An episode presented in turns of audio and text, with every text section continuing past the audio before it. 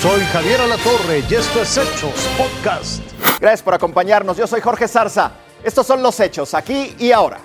Seguramente recuerda el caso de María Elena Ríos Ortiz, una saxofonista oaxaqueña que en el 2019 fue agredida con ácido. Resulta que su agresor, el que fuera diputado, Juan Antonio Vera Carrizal, autor intelectual de estos hechos, se vio beneficiado por el juez Teodulo Pacheco.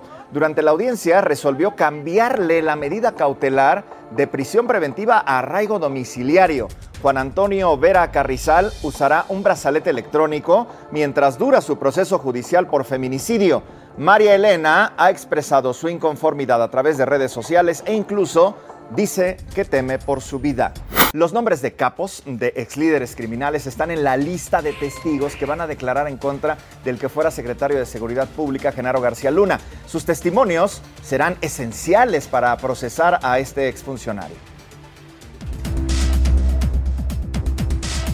Los presuntos socios criminales del exsecretario de Seguridad Pública mexicano, Genaro García Luna, son ahora testigos claves en su contra. Los narcotraficantes subirán al estrado en la corte del Distrito Este de Nueva York para declarar. Algunos son los mismos que hundieron con sus testimonios a Joaquín El Chapo Guzmán en el llamado juicio del siglo. El juez del caso Brian Cogan emitió un documento en el que reveló algunos de los nombres de los integrantes del crimen organizado que testificarán sobre la supuesta alianza criminal de García Luna con el cártel de Sinaloa y sus operadores como los Beltrán Leiva. Y por lo que el exfuncionario enfrenta cinco cargos por participar en una empresa criminal y conspiración para traficar miles de kilos de cocaína a Estados Unidos.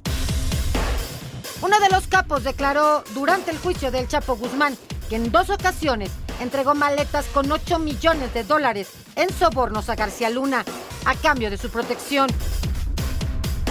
Se trata de Jesús el Rey Zambada, el hermano del fundador del cártel de Sinaloa, Ismael El Mayo Zambada, quien volverá a ser testigo para confirmar sus acusaciones. Otro narcotraficante dispuesto a hablar es Sergio Villarreal el Grande,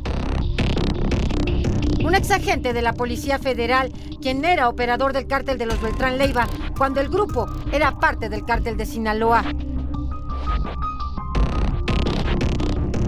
Tras su captura en 2010 fue testigo protegido estrella de la desaparecida Procuraduría General de la República y del acto a decenas. Extraditado a Estados Unidos, siguió con su papel de informante y ahora comparecerá contra García Luna sobre su protección al cártel.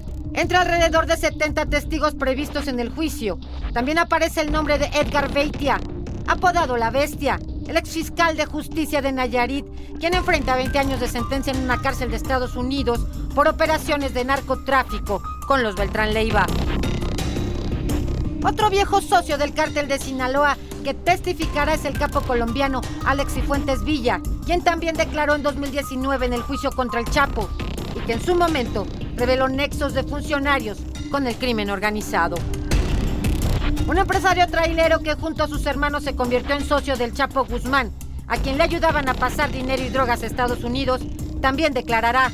Es Óscar Arriola Márquez, ex líder del cártel que lleva su nombre y que tenía su bastión de poder en Chihuahua hasta su captura en 2006.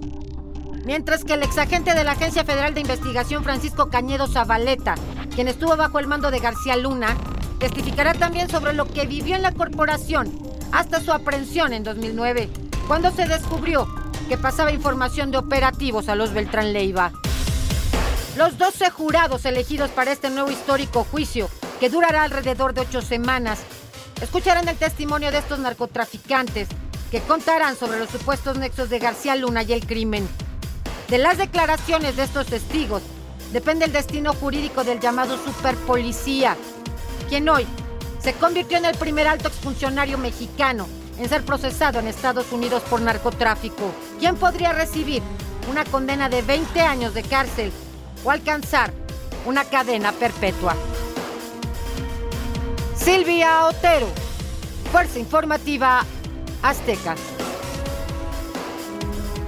Y bueno, vamos a hablar de otra cosa porque este sábado Jorge Zarza compartió 25 años de su trayectoria periodística. Su libro En el lugar de los hechos fue presentado en el antiguo Palacio del Ayuntamiento de Coyoacán, también conocido como la Casa de Hernán Cortés en la Ciudad de México. Zarza contó varias anécdotas como reportero, entre ellas cuando viajó en el avión del Papa para cubrir la última visita de Juan Pablo II a México en 2002, entre muchas otras. Hasta yo aparezco en ese libro, hasta yo aparezco en ese libro. Jorge Zarza, felicidades.